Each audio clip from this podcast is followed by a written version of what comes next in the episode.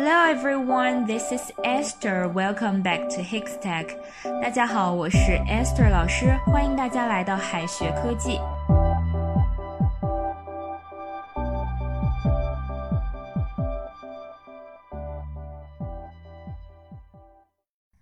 在英语当中呢，有一句俗语叫做 “You are what you eat”，意思是你的健康取决于你的饮食。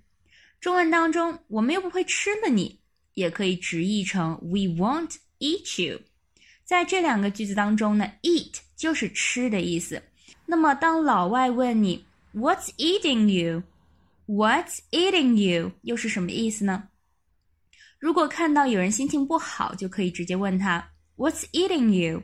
这里的 eat 可以理解为吞噬，是什么在吞噬你啊？意思就是你怎么了？是什么让你这么心烦呢？You look sad. What's eating you? I miss my daughter so much. 你看起来很难过，怎么了呀？You look sad. What's eating you? I miss my daughter so much. 我很想我的女儿。但如果老外问你 What's got into you? What's got into you? 却不是问你为什么心情不好，而是问你怎么跟平时不太一样，相当于你这是怎么了？平常不这样的呀。 What's got into you? She has never been like this. What's got into her? 她从来没这样过，这是怎么了？She has never been like this. What's got into her? 出事了，怎么了？也可以直接说 something is up. Something is up. 那么 something is up with someone 意思就是某人发生了什么事，某人出了什么事。所以说呢，What's up？with you，意思就是你怎么了？出什么事儿了？你可以直接说 What's up？What's up？What's up with him？What's up with them？他怎么了？Nothing much. He just misses his mother. Nothing much. He just misses his mother. 没什么，他只是想他妈妈了。你怎么了？也可以说 What's bothering you？What's bothering you？Bother 意思是使烦恼、使困扰。What's bothering you？问的是你怎么了？是什么在困扰你？还有一个很相似的短语，bother you，意思是你可真烦呀。What's bothering you？Maybe you should talk to someone.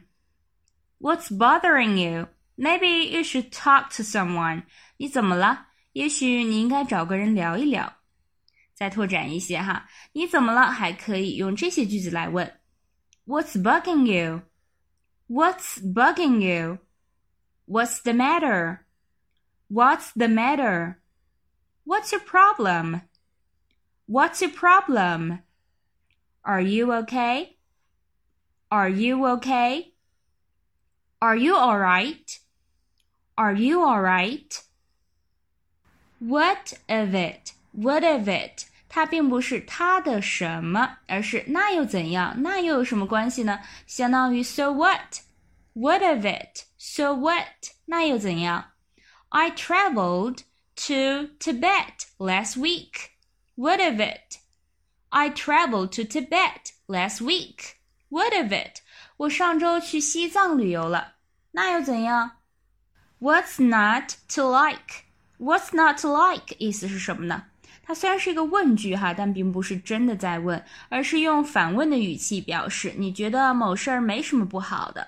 She is nice and sweet. What's not to like?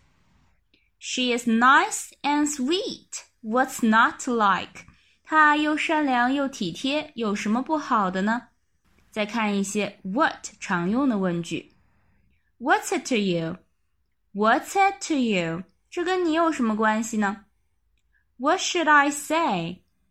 What should I say? 该怎么说好呢？What do you say? What do you say? 意思是你觉得怎么样？What are you up to? What are you up to? 你在干嘛？What are you doing tomorrow? What are you doing tomorrow? 你明天要做什么？Now what? Now what? 下一步怎么办 ？What's it worth? What's it worth? 有什么好处呢？What was all that about? What was all that about？这是怎么回事儿？最后呢，给大家留一个小作业。You are so quiet today. What's eating you? You are so quiet today. What's eating you？这个句子应该怎么翻译呢？同学们可以在右下角的留言区写下答案哦。好的，以上呢就是我们今天分享的内容了，下一期再见，拜拜。最后再告诉大家一个好消息，Jimmy 老师要给大家送福利了。免费赠送风靡全球、轻松幽默的美国生活喜剧《生活大爆炸》（Big Bang Theory） 一到十二季，全部都有中英文字幕。这是一个非常有趣的学英语原版美剧的视频，你值得拥有哦！欢迎添加微信号 o h k 零零八 o h k 零零八即可免费获得，一共两千九百九十九份，先到先得，送完即止哦。All right, this is Teacher Kathy. I'm waiting for you in His Text English. 我们下期节目不见不散。